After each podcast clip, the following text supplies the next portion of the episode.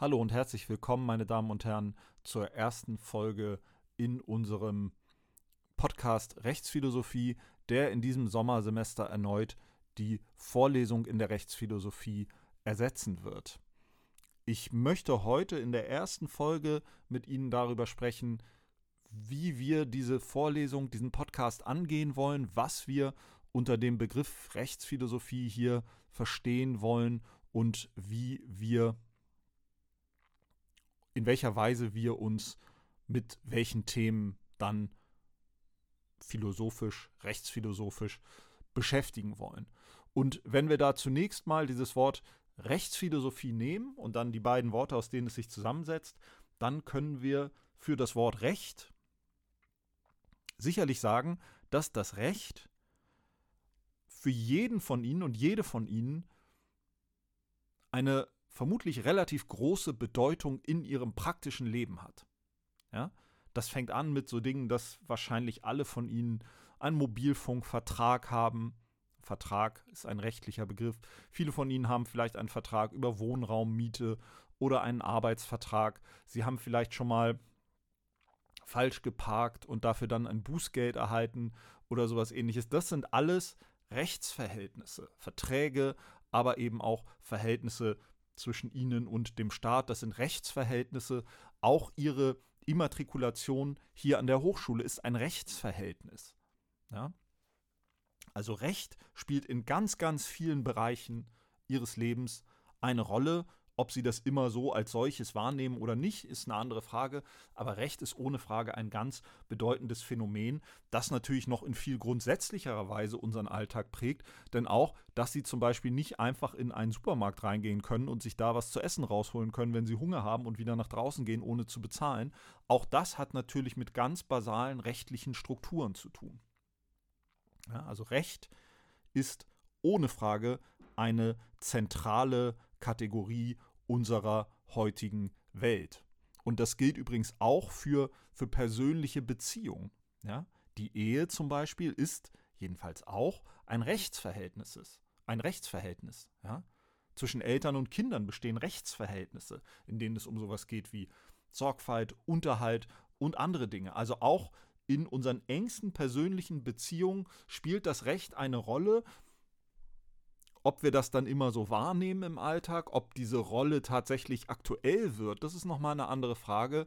Ähm, oft ist es gerade in diesen persönlichen Beziehungen natürlich so, dass der rechtliche Charakter erst dann hervortritt, wenn auf der persönlichen Ebene etwas schief geht. Aber das sei mal dahingestellt. Jedenfalls gibt es keinen Zweifel, dass Recht ein Gegenstand ist, der in unterschiedlichster Hinsicht und in, auf verschiedensten Ebenen unseren Alltag, unser Leben, unsere Welt prägt.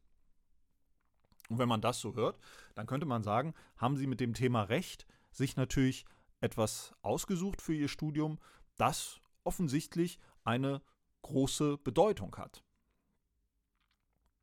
Und wenn wir uns nun anschauen und wenn Sie mal darüber nachdenken, was Sie bisher im ersten Semester oder jetzt auch im beginnenden zweiten Semester äh, in welchen Zusammenhängen, in welcher Weise, mit welchen Dimensionen von Recht sie sich beschäftigt haben, dann kann man sagen, dass da im Studium der Rechtswissenschaften hier in Deutschland bestimmte Dimensionen und vor allen Dingen eine bestimmte Dimension in den Vordergrund tritt, eine bestimmte Bedeutung von Recht, eine bestimmte Bedeutungsdimension von Recht.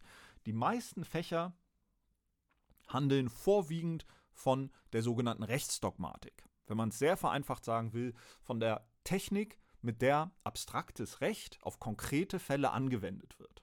Ja? Also Sie kennen das alle, Sie haben ein Gesetz und dann haben Sie einen Sachverhalt und dann bewegen Sie sich mit dieser Technik der Rechtsdogmatik zwischen Sachverhalt und Gesetz hin und her und lernen hauptsächlich, wie man abstrakte Regeln, abstrakte Gesetze auf konkrete Fälle anwendet. Und das ist in gewisser Weise, ohne dass ich das klein oder gar schlecht reden will, ist das eine Frage der Technik, der technischen Art und Weise, wie Recht angewendet wird. Sie lernen zum Beispiel, wie ein Vertrag zustande kommt, was passiert, wenn eine Partei sich im Vertrag nicht so verhält, wie es vorgesehen ist, also zum Beispiel nicht bezahlt oder die Leistung nicht erbringt oder ähnliches. Solche Dinge lernen Sie dann im Zivilrecht zum Beispiel.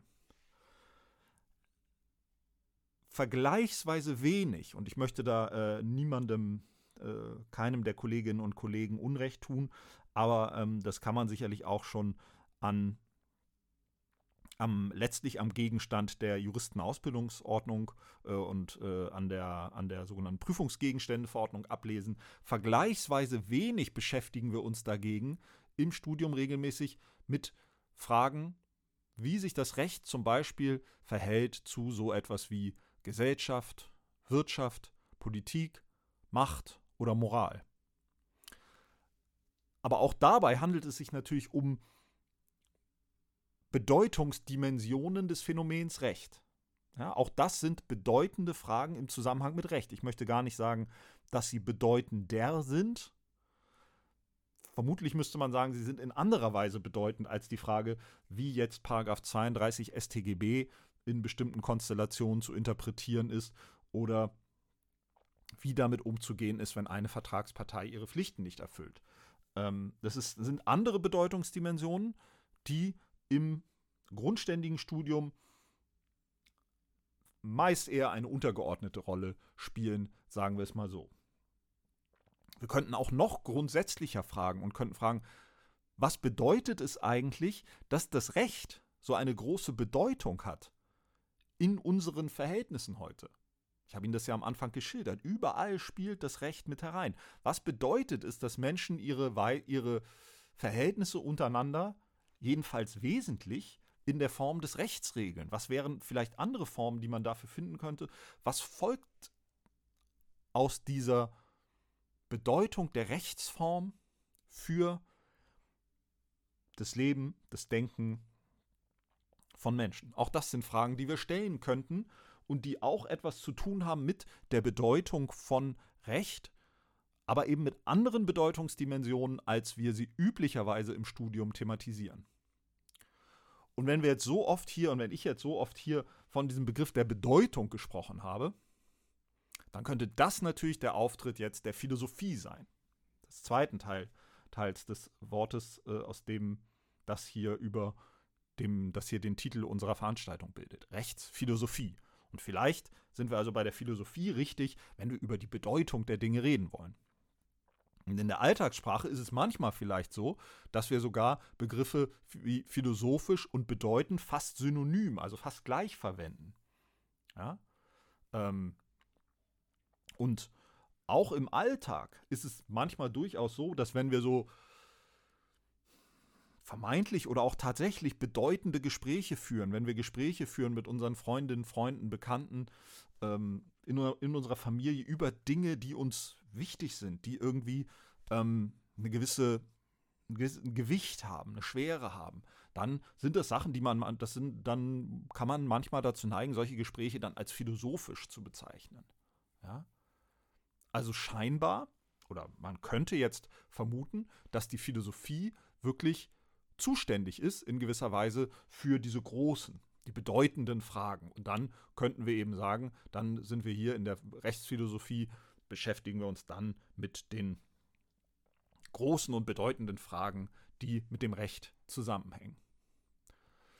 Aber ist das wirklich so? Können wir wirklich die Philosophie ähm, auf einen solchen äh, Schild heben und sie zu der Disziplin erklären, die sich mit den wirklich bedeutenden Fragen auseinandersetzt? Und in gewisser Weise spricht das, was wir am Anfang gesagt haben, eher dagegen. Wir haben davon gesprochen, welche große Rolle Recht ohne Frage für ihre aller Leben spielt, in ganz, ganz vielen Zusammenhängen. Wie gesagt, oft vielleicht nicht bemerkt im Hintergrund, aber Recht regelt alle möglichen Dinge, die in ihrem Leben täglich eine Rolle spielen. Und für Philosophie, so ehrlich müssen wir sein, gilt das wahrscheinlich eher nicht. Ja? Ich bezweifle, dass Philosophie für die meisten von Ihnen, vielleicht tue ich Ihnen Unrecht, vielleicht täusche ich mich, aber man kann sagen, dass üblicherweise Philosophie im engeren Sinne, jenseits dessen, dass man vielleicht irgendwann mal abends zusammensitzt und irgendwie Gespräche führt, die man für, für tiefgründig und bedeutend hält und dies vielleicht auch sind. Aber jenseits dessen spielt Philosophie im eigentlichen Sinne für das Leben der meisten Menschen wahrscheinlich eher eine geringe Rolle. Und die meisten von ihnen dürften mit Philosophie weit weniger Berührungspunkte gehabt haben, offensichtlich weit weniger Berührungspunkte gehabt haben als mit Recht. Für die meisten von ihnen ist Philosophie möglicherweise was und für mich war es ganz ähnlich. Ähm, etwas, was man, was man in der Schule erlebt hat, als ein Fach von vielen und ähm, da hat es den einen mehr, den anderen weniger interessiert. Ähm, aber wenn wir, wenn wir uns Philosophie jetzt im, im, im engeren Sinne als, als akademische Disziplin betrachten, dann ist das doch etwas, also diese akademische, sozusagen professionelle Philosophie, das ist doch eher etwas, was eher einen kleinen Zirkel von Menschen zu betreffen scheint, für nur wenige Menschen eine wirkliche prägende Bedeutung hat. Und ähm, diese Zirkel der in An- und Abführungszeichen professionellen Philosophen, das soll überhaupt nicht despektierlich sein, ja, ich ähm, wäre das selber gerne, ähm, bin aber in erster Linie dann nochmal professioneller Jurist. Ähm, diese dieser Zirkel, für den diese professionelle äh, akademische Philosophie wirklich eine Bedeutung hat, der spielt sich dann doch eher in gewissen Nischen innerhalb der Universität ab. Ähm, und das gilt natürlich für den, für den Fachbereich Rechtswissenschaften ganz klar, der eben geprägt wird ähm, durch durch die Rechtsdogmatik, wie wir das schon äh, anfangs gesagt haben, aber auch, auch ansonsten ist die Philosophie an vielen Universitäten heute sicherlich nicht das, was sie früher vielleicht einmal war und klassisch immer wieder zu sein, behauptete, die erste Wissenschaft. Ja, das ist Philosophie heute, heute nicht, sondern die spielt eher noch in Randbereichen eine Rolle und wird an großen Universitäten dann vielleicht überlagert durch, durch technische Wissenschaften, durch sowas wie Maschinenbau oder ähnliches und, und Informatik und ähm, was auch immer. Ja. Also Philosophie im, im engeren technischen Sinne hat scheinbar jedenfalls eine wesentlich geringere Bedeutung für uns alle, für unser Leben als das Recht. Das Recht hat offensichtlich eine große Bedeutung für unsere auch ganz alltägliche Lebenswelt und für die Philosophie können wir das nicht ohne weiteres sagen. Und ähm, äh, die, die, die akademische Philosophie, nochmal, das ist in keinster Weise despektierlich gemeint, ähm, die akademische Philosophie blickt oft eher äh, mit, mit einer gewissen Verachtung, vielleicht auch mit einem gewissen Neid, ich spreche da auch durchaus von mir selber, auf die wenigen Philosophinnen und Philosophen, die eine gewisse breitenwirksame öffentliche Bedeutung dann erreichen, die vielleicht dann deren Bücher wirklich von vielen Menschen gekauft werden und nicht nur von, von anderen professionellen Philosophinnen und Philosophen. Ja, da, da blickt man oft eher despektierlich drauf. Das ist vielleicht insgesamt ein Problem auch in den Wissenschaften, dass ähm, Erfolg und Breitenwirkung oft mit äh, fehlender Tiefe, fehlender Qualität gleichgesetzt wird. Und das mag in manchen Fällen zutreffen, in vielen aber sicherlich auch nicht. Ja? Also wo die Philosophie es dann mal schafft, eine breitere Wirkung, eine breitere Bedeutung zu erzielen, wo sie die Lebenswelt von vielen Menschen erreicht, außerhalb des Kreises der professionellen Philosophie, da wird das von der professionellen Philosophie dann oft abgestoßen und nicht anerkannt. Und so muss, muss Philosophie und so muss, muss ich, müssen wir, wenn wir uns hier mit, mit philosophischen Fragen, mit philosophischen Zugängen zurecht beschäftigen wollen, muss man vielleicht zugestehen, dass Philosophie nicht immer zu Unrecht in dem Ruf steht, irgendwie unhandlich zu sein. Lebensfremd manchmal. Verkopft, würden wir vielleicht heute sagen.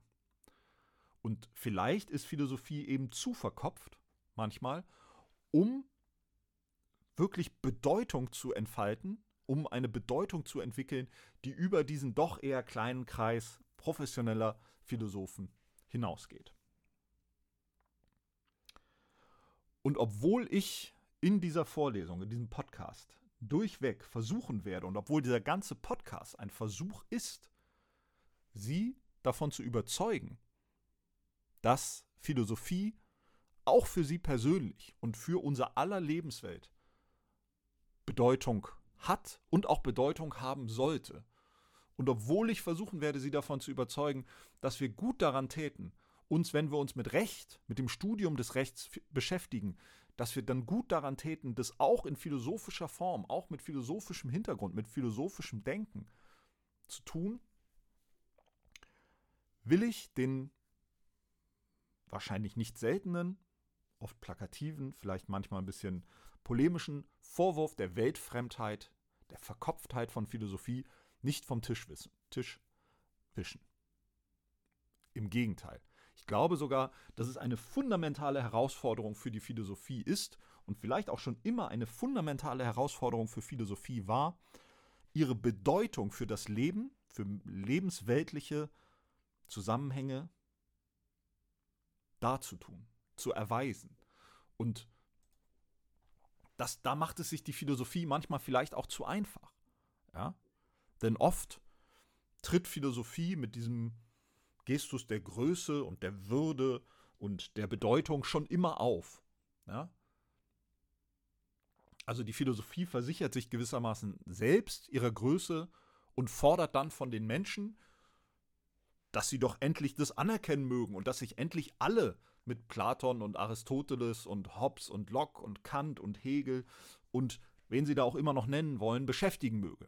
Ja? Also die Philosophie setzt sozusagen ihre eigene Größe, ihre eigene Bedeutung, ihre eigene Wichtigkeit voraus und beklagt sich dann darüber, dass die Welt nicht weise, nicht klug genug wäre, diese Größe einzusehen, wenn die Welt dann eben sich nicht für diese äh, philosophischen Werke, philosophischen Autoren, Autoren interessiert. Ja, also Philosophie neigt dazu, ihre eigene Bedeutung und ihre eigene Vernünftigkeit erstmal vorauszusetzen und dann von der Welt zu verlangen, sich dem zu beugen.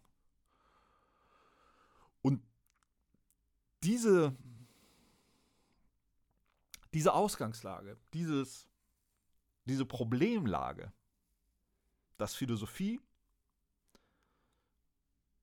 durchaus die eigene Bedeutung überhöht und manchmal vielleicht tatsächlich nicht genug auf den Abgleich ihrer Bedeutung in lebensweltlichen konkreten Zusammenhängen bedacht ist.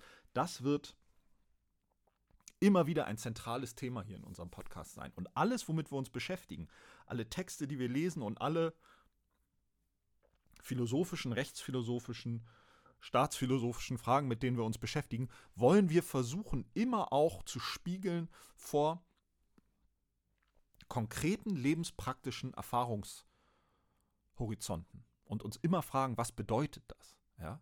Und ein wesentlicher Aspekt, das kann ich jetzt schon mal vorwegnehmen, der uns immer begleiten wird in diesem Zusammenhang, ist, dass wir die Rechtsphilosophie in ganz wesentlichen Teilen und gerade die europäische Rechtsphilosophie des freiheitlichen Staates, wenn ich das mal so nennen darf, dass wir die, diese Philosophie, leider muss man sagen, in nicht unerheblichen Teilen auch als ein ideelles Phänomen kennenlernen werden. Also ein, wenn Sie es jetzt so sagen wollen, verkopftes Phänomen, in dem reale Geschichte und vor allen Dingen reales Leid von Menschen, reales menschliches Leid, oft erstaunlich wenig vorkommt. Das hat der, der Soziologe Georg Simmel äh, hat das mal beklagt und hat gesagt, ähm, dass es äh, bedauerlich wäre, dass es schade wäre, wie wenig man der Geschichte der Philosophie die Schmerzen der Menschheit ansieht. Und wir werden Philosophie auch als etwas kennenlernen, als einen, als einen, als eine Denkweise, als eine institutionalisierte Form des Denkens kennenlernen, in der bisweilen eine autoritäre Vernunft ihre eigene Bedeutung und ihre eigene Vernünftigkeit setzt und dann alles verdrängt, was dieser Vernünftigkeit widersprechen könnte, sei es in der, in der individuellen menschlichen Psyche, sei es in den realen geschichtlichen, gesellschaftlichen Verhältnissen. Und dieses Problem, diese Diskrepanz zwischen ideeller, theoretischer Philosophie und realen gesellschaftlichen Verhältnissen, das ist etwas, was uns gerade mit Blick auf die Philosophie des freiheitlichen Staates, die ja in gewisser Weise auch unserem heutigen Grundgesetz äh, zugrunde liegt, wenn man das so sagen will, diese Diskrepanz werden wir immer wieder behandeln. Und trotzdem, obwohl ich immer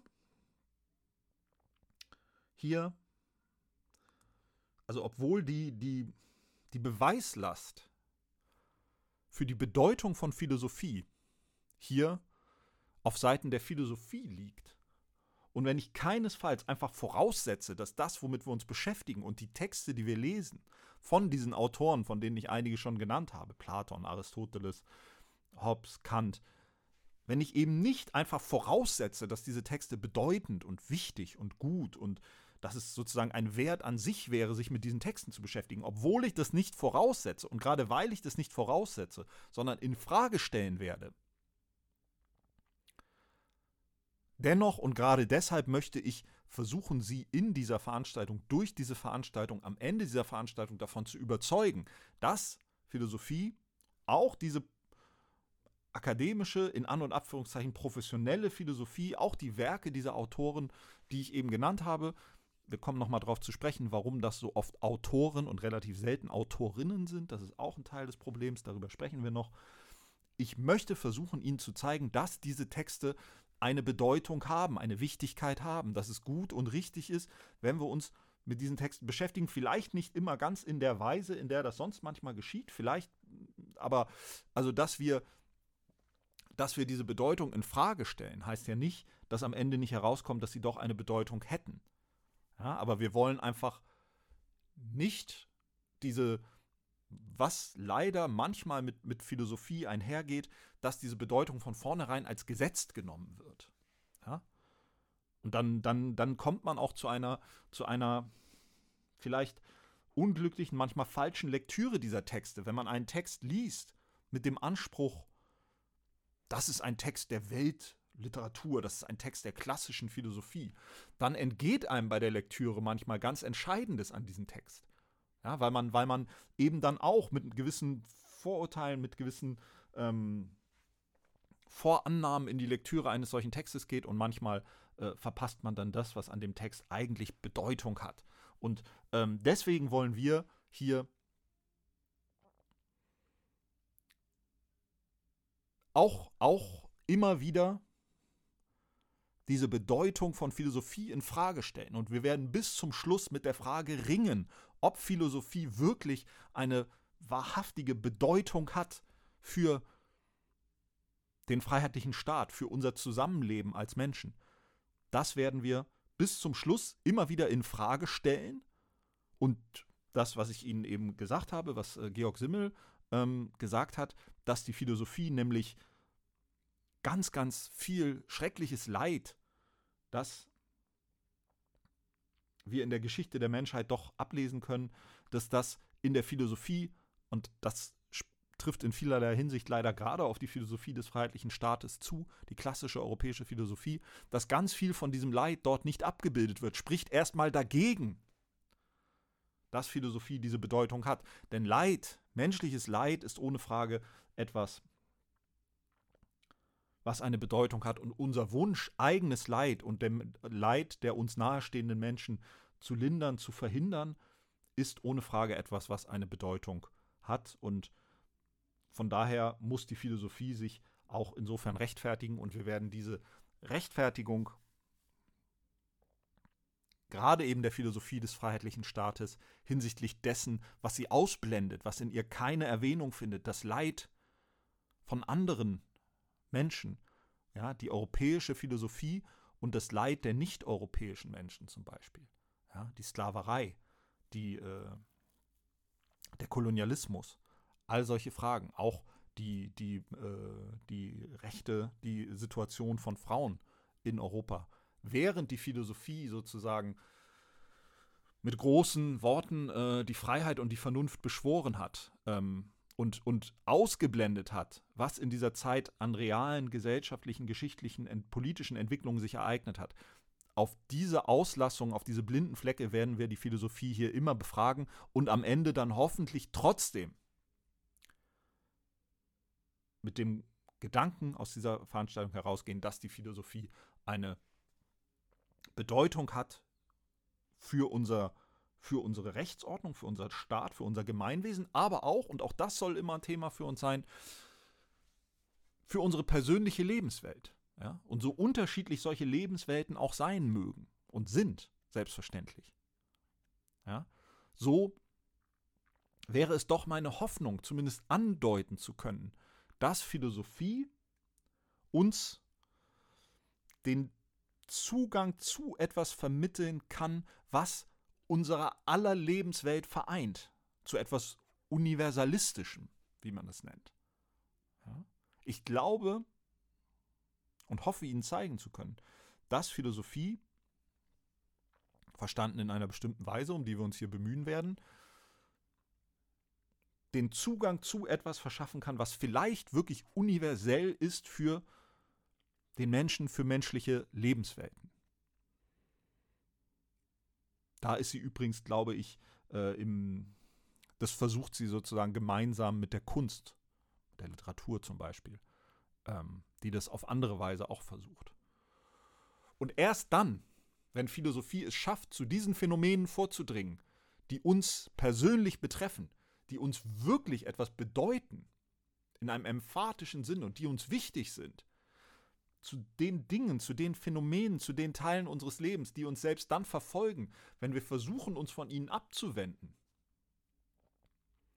Erst dann, wenn Philosophie zu diesen Dingen auch etwas zu sagen hat, und zwar etwas zu sagen hat, das uns auch anspricht und das nicht sich verflüchtigt in Hunderten von Seiten von akademischen Texten, die für viele Leute nicht zugänglich sind, sondern erst wenn wir es schaffen, Philosophie hineinzutragen in das, was uns ganz konkret betrifft und uns ganz konkret angeht. Dann können wir sagen, dass wir nicht nur im Bereich akademischer Schulphilosophie sind, sondern, wenn Sie diesen Begriff verwenden wollen, ein Begriff, den Immanuel Kant verwendet hat, im Bereich, Bereich einer Weltphilosophie. Einer Philosophie, die wirklich für die Welt eine Bedeutung hat. Und dafür muss sie diese Bedeutung auch erweisen, nicht nur in den großen Fragen von, von Rechtsstaat, Gesellschaft und Moral, sondern auch wirklich in den Fragen, die uns wirklich betreffen, angehen, die uns umtreiben. Und nicht etwas, was wir vielleicht mal für ein Semester äh, zwei, drei Texte drüber lesen und dann wieder vergessen und uns nie wieder im Leben begegnet. Und so müssen wir natürlich auch fragen, und ich erhebe in keinster Weise den Anspruch, das für irgendjemanden autoritativ irgendwie hier zu beantworten. Aber die Frage, die uns hier auch immer wieder sich stellen wird, ist, was sind denn diese Dinge, die uns etwas bedeuten, die uns umtreiben, die uns, mit denen wir uns vielleicht gar nicht beschäftigen wollen, die uns aber beschäftigen, die sich uns aufdrängen, die wir vielleicht verdrängen wollen lieber was uns aber nicht gelingt, die immer wieder hochkommen. Was sind diese Dinge? Und was könnte Philosophie und was könnte Recht und was könnte Rechtsphilosophie mit solchen Dingen zu tun haben? Wenn Sie jetzt das Gefühl haben, das ist Ihnen alles eigentlich egal, das interessiert Sie alles nicht. Völlig in Ordnung. Ja? Sie werden am Ende dieses Kurses ein faires Angebot bekommen, hier äh, einen, einen Schein zu erwerben, und werden dafür nicht, dafür werde ich nicht von ihnen verlangen, dass sie sich mit mir gemeinsam in diesem Podcast äh, in diese Gedankengänge stürzen, die ich äh, hier skizziert habe, angedeutet habe. Ja? Ich will nicht behaupten, habt ihr schon gesagt, ich will nicht behaupten, Philosophie wäre irgendwie was Besseres ähm, und, und jeder müsste sozusagen von sich immer schon, also ich, ich will gerade den, die Behauptung, dass Philosophie etwas ist, was die Menschheit und auch den einzelnen Menschen voranbringt, gerade diese Behauptung steht hier in Frage. Und ich trete nicht mit diesem Anspruch auf zu sagen, jeder von ihnen muss Philosophie gut und toll und richtig und wertvoll finden. Sondern dieser Podcast ist ein Angebot, ein Versuch, diesen Wert von Philosophie zu beweisen. Und wenn Sie daran kein Interesse haben, gut. Ja, wie gesagt, äh, den, den, den Schein kriegen Sie hier mit, äh, Da können Sie sich äh, hinsetzen und die, die schriftlichen Unterlagen äh, durcharbeiten äh, und das kriegen Sie dann hin. Ja? Also ich will Sie sozusagen nicht hier mit diesem äh, bei der Stange halten, indem ich Ihnen sage, Sie müssen hier jedes Wort sich anhören, wenn Sie diesen Schein haben wollen, sondern was wir hier versuchen wollen wirklich ist, dass wir, dass wir versuchen, Philosophie als etwas zu entwickeln, das die Frage der Bedeutung von Philosophie als eine Frage der Bedeutung für Sie als Zuhörerinnen und Zuhörer, für mich formuliert. Also das, was bedeutend ist überhaupt, steht hier auch in Frage. Ja? Und nichts formuliert diese Frage an die Philosophie so dringlich wie die Nichtrealisierung ihrer eigenen Ideale in der praktischen Wirklichkeit. Philosophie hat, es gibt ein berühmtes Zitat von äh, Thomas Hobbes, auf das wir in dem Zusammenhang nochmal zurückkommen, ähm, wo sich Hobbes äh, dann äh, darüber beklagt, dass die Moralphilosophie ist bisher, ich kürze es etwas ab und formuliere es etwas äh, zugespitzt, dass es der Moralphilosophie bisher nicht gelungen wäre, die Welt zu einem besseren Ort zu machen. Und je nachdem, auf welchen Teil der Welt und in welche Zusammenhänge wir schauen und welche Perspektive wir einnehmen, müssen wir sagen, so wahnsinnig weit ist die Moralphilosophie damit vielleicht auch heute noch nicht gekommen. Also die, das, was ich vorhin schon gesagt hatte, ja, die, die, die Bedeutung von Philosophie als im Sinne von etwas praktisch, lebensweltlich, real, gesellschaftlich, historisch wirksamen, die ist eher zweifelhaft. Und deswegen ist das, wie gesagt, ein Angebot für Sie. Es ist nicht der, die, die Philosophie, die sich vor Sie hinstellt und sagt, hier sind meine großen kanonischen Werke, lies sie und starre in Ehrfurcht vor ihrer Bedeutung, sondern nein, wir wollen auch fragen, was ist denn überhaupt bedeutend? Und dann überlegen, was könnte die Philosophie dazu vielleicht beizutragen haben. Wenn ich eben zum Beispiel äh, Hobbes abgekürzt zitiert habe, der Philosophie ist es bisher nicht gelungen, die Welt zu einem besseren Ort zu machen. Was macht denn die Welt eigentlich für Sie, für mich, für ähm, uns zu einem besseren Ort? Was bedeutet uns etwas? Was ist für uns wichtig? Was wünschen wir uns? Wünschen wir uns manchmal, dass wir andere Wünsche hätten? Gibt es Wünsche, Vorstellungen, Bedürfnisse in uns, die wir, die andere, die wir in, bei anderer Betrachtung eigentlich von uns weisen möchten? In diese alltägliche Welt in der Welt, in die Welt dessen, was wir uns wünschen, was wir hoffen, was wir vielleicht auch fürchten. In diese Welt will ich hier in diesem Podcast versuchen, die Philosophie und dann auch die Rechtsphilosophie hineinzutragen. Und vielleicht gelingt es mir ja, Ihnen zu zeigen, dass die vermeintlich großen Fragen, mit denen sich die professionelle Philosophie oft in einer scheinbar sehr aufwendigen, verkopften, manchmal umständlicherweise beschäftigt, dass also Fragen von Wahrheit, Moral, Rechtsstaat, Gesellschaft viel enger mit dieser uns alle betreffenden Welt, mit unserer Lebenswelt, mit unserer persönlichen Erfahrungswelt zusammenhängen, als es manchmal den Eindruck macht. Wenn Sie das alles nicht empfinden und wenn Sie das alles nicht anspricht, gut für Sie. Ja? Es gibt keine Pflicht zu philosophischen Fragen und ganz sicher ist es auch nicht irgendwie per se moralisch besonders erhaben. Wenn alle Fragen, die Sie sich stellen, klar definiert sind, oder wenn Sie sich gar keine Fragen stellen, wenn Sie immer genau wissen, was Sie wollen, woher Ihre Wünsche kommen, was das bedeutet, lassen Sie sich von diesem Weg bloß nicht abbringen. Ja? Ich wünsche Ihnen äh, von ganzem Herzen, dass Sie ohne philosophisches Fragen ein zufriedenes, gesundes Leben führen. Aber falls auch Sie manchmal dieses Unbestimmte, dieses nicht ganz genau definierte Gefühl haben, lassen Sie sich für einen Moment auf unsere Überlegungen ein, Vielleicht finden Sie in den philosophischen Texten und Überlegungen, mit denen wir uns hier beschäftigen werden, dann einen Anschluss für Fragen, die sich Ihnen auch ganz konkret in Ihrer realen, konkreten Lebenswelt stellen. Für uns soll Philosophie bedeuten, dass wir Diskussionen gegen den Strich lesen. Ja, dass wir, wenn wir sozusagen äh, verschiedene Argumente sehen, die einander gegenüberstehen, dass wir nicht einfach, wie wir das äh, klassischerweise sozusagen im, äh, im Meinungsstreit in unserer normalen äh, juristischen Ausbildung tun, dass wir nicht einfach fragen, welches Argument ist besser, sondern dass wir die Fragestellung an sich auf ihre Voraussetzungen befragen. Woher kommt eigentlich die Frage? Was bedeutet eigentlich, was bedeutet das alles? Ja, das ist wirklich eine, es gibt eine kleine äh, Buchreihe bei Reklam, die, die diese, äh, die diesen Titel trägt. Was bedeutet das alles? Und das erste Buch in dieser Reihe von Thomas Nagel ist ein schönes Buch, äh, das wirklich diesen Titel dann auch trägt. Was bedeutet das alles, indem er bestimmte philosophische Grundfragen in vergleichsweise einfachen Worten fragt. Das ja, also wir wollen, wir wollen tatsächlich kritisch und auch selbstkritisch uns mit Philosophie beschäftigen. Und dabei ist aber Selbstkritik ein ganz schwieriger Begriff, weil das natürlich häufig nur so als, als Attitüde ähm, auftaucht. Ja? Selbstkritik ist es natürlich immer schön, selbstkritisch zu sein und jeder will sich gern selbstkritisch geben und möchte gern selbstkritisch sein.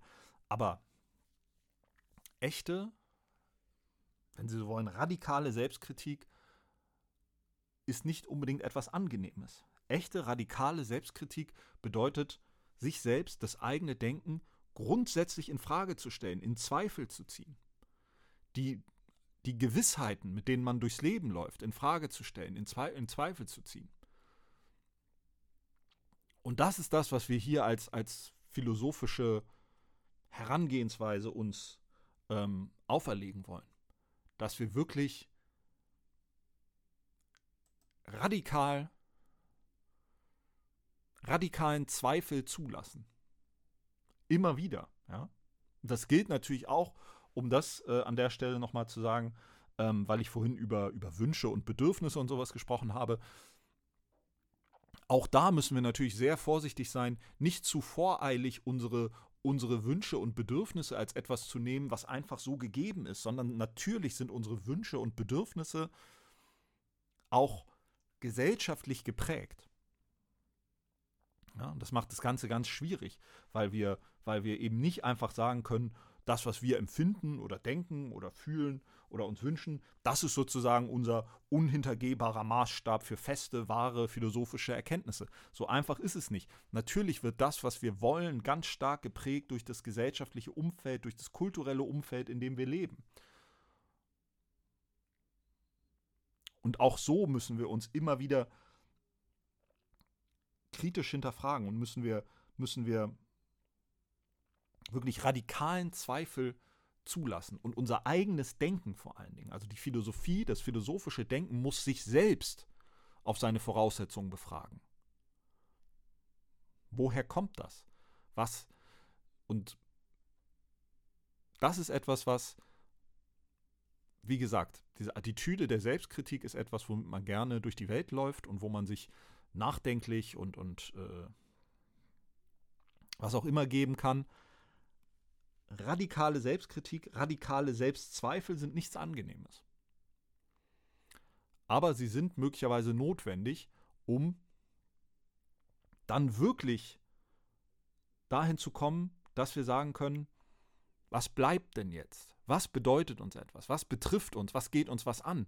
Egal wie wir uns auch drehen und wenden. Und insofern ist Philosophie etwas, das wahrscheinlich sogar beginnt mit einem Gefühl der Leere. Ja? Und, und wir, müssen, wir müssen sozusagen gewisse Ablenkungen erstmal beiseite räumen. Konsum ist natürlich heute ein, ein, ein wichtiges, eine wichtige Ablenkung.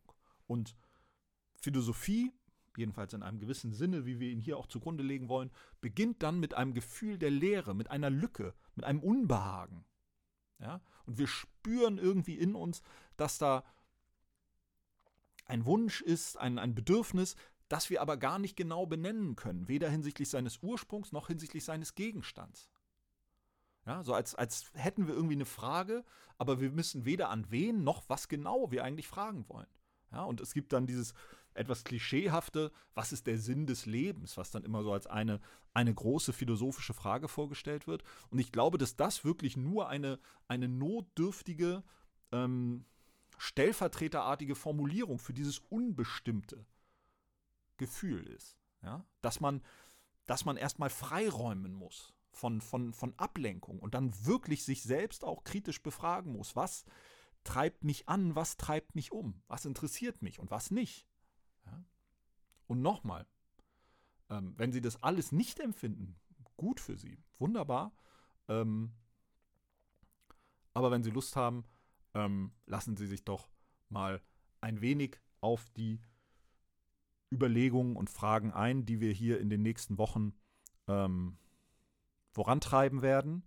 Ähm, und so möchte ich jetzt zum, zum, zum Schluss dieser, dieser Einführung ähm, noch ein bisschen was dazu sagen, wie wir hier weitermachen werden. Wir werden uns mit diesen Fragen beschäftigen, das hatte ich schon angedeutet, ausgehend von Texten und zwar ganz überwiegend ausgehend von klassischen Texten der europäischen Philosophie.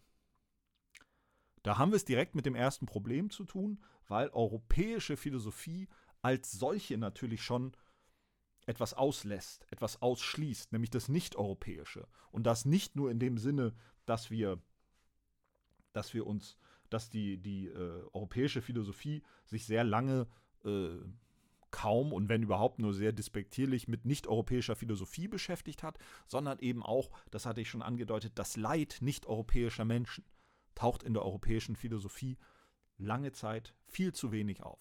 Ja? Und außerdem sind diese Texte, auch das ist ein Thema, das uns hier beschäftigen wird, diese klassischen philosophischen Texte fast ausschließlich von Männern geschrieben. Es gibt inzwischen natürlich, gerade jetzt auch im, im, im 20. Jahrhundert mit, mit Hannah Arendt zum Beispiel oder Judith Butler, ähm, auch große Philosophinnen, die in diesen klassischen Kanon mittlerweile aufgenommen sind. Und es gibt natürlich eine ganze Reihe von Philosophinnen, die weniger bekannt sind. Wir werden uns auch am Ende der Veranstaltung mit dem Thema feministische ähm, Theorie, feministische Philosophie ein bisschen beschäftigen und werden dazu ähm, hoffentlich auch eine Gästin haben können, die uns dazu einen kleinen Gastvortrag halten wird. Und wir werden uns auch dort mit spezifischen feministischen Texten beschäftigen. Aber der Hauptteil unserer Veranstaltung wird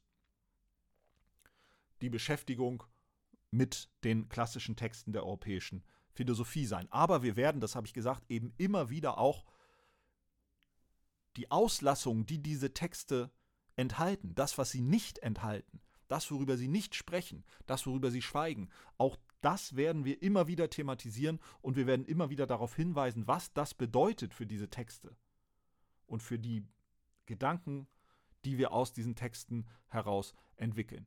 Aber wir werden tatsächlich beginnen mit einem ganz klassischen Autor, vielleicht dem klassischen Autor, vielleicht demjenigen, den man als den äh, Urvater der europäischen Philosophie sehen könnte, das ist Platon. Und mit dessen Werk, mit Teilen von dessen Werk, werden wir hier beginnen und werden in der nächsten Woche sprechen über die Apologie des Sokrates. Das ist ein relativ kurzer Text von Platon. Äh, den finden Sie auch frei zugänglich im Internet und ich werde den auch im Moodle-Kurs zur Verfügung stellen. Wenn Sie Lust haben, schauen Sie da schon mal rein, bevor Sie dann den Podcast in der nächsten Woche hören. Und dann werden wir anhand dieses Textes verschiedene Fragen thematisieren. Und dann geht es weiter mit dem äh, mit der Politeia, auf Deutsch übersetzt der Staat oder die Republik. Das ist äh, eines der Hauptwerke der antiken politischen Philosophie. Das ist insgesamt wesentlich umfangreicher als, als die Apologie. Und äh, ich gehe nicht davon aus und erwarte keinesfalls, dass Sie die gesamte Politeia begleitend zu diesem Podcast lesen. Ähm, ich werde aber immer am Ende einer Einheit Ihnen zumindest Passagen nennen, die wir mit denen wir uns besonders beschäftigen werden in der nächsten Einheit. Auch die Politeia ist vollständig äh, frei zugänglich im Internet verfügbar. Und ich werde Ihnen dann am Ende immer zumindest Auszüge sagen, Passagen des Textes, auf die Sie sich, wenn Sie wollen, dann ein bisschen vorbereiten können, indem Sie da mal reinschauen. Sie müssen das aber nicht tun. Sie können das auch, wenn Sie wollen, einfach so verfolgen. Ja, ähm, ich hoffe, Das hat Ihnen vielleicht so ein bisschen einen Eindruck davon vermittelt, wie das hier alles ungefähr ablaufen soll und was so die Grundmelodie dessen ist, was wir hier machen. Und ich freue mich, wenn Sie das interessiert und ich freue mich, wenn Sie, wenn Sie zuhören. Aber wie gesagt, wenn Sie den Eindruck haben, das interessiert Sie nicht, dann ähm, soll das auch Ihr gutes Recht sein. Und wir werden, Sie werden, wenn es Ihnen jetzt um den, um den Schein geht, werden Sie ähm, mit dem Material, was Ihnen auch bei Moodle zur Verfügung gestellt wird, auch gut hinkommen und Sie müssen sich keine Sorgen machen, wenn Ihnen das hier in diesem Podcast zu anstrengend oder zu uninteressant ist. Aber wenn Sie mögen, geben Sie mir eine Chance. Vielleicht gelingt es mir ja, Ihnen Philosophie in einer Weise näher zu bringen, die dann doch zeigt, dass es irgendwo doch Berührungspunkte gibt zwischen dieser gigantischen akademischen Disziplin Philosophie mit ihren zigtausenden Seiten von Texten und ihrer ganz konkreten praktischen Lebenswelt. Das würde mich jedenfalls freuen. Äh, in dem Sinne soll es das jetzt für heute mit dieser Einführung gewesen sein. Ich danke Ihnen fürs Zuhören. Nächste Woche, wie gesagt, die Apologie des Sokrates. Schauen Sie gerne in den Text frei zugänglich im Internet und ich stelle Ihnen den auch bei Moodle rein. Schauen Sie gerne in den Text vorher rein, wenn Sie mögen. Sie müssen das aber nicht, können einfach so zuhören nächste Woche. Ähm, ich wünsche Ihnen bis auf weiteres alles Gute. Seien Sie nett zueinander. Lassen Sie es gut gehen. Bleiben Sie gesund, bleiben Sie bei guter Laune und bis nächste Woche.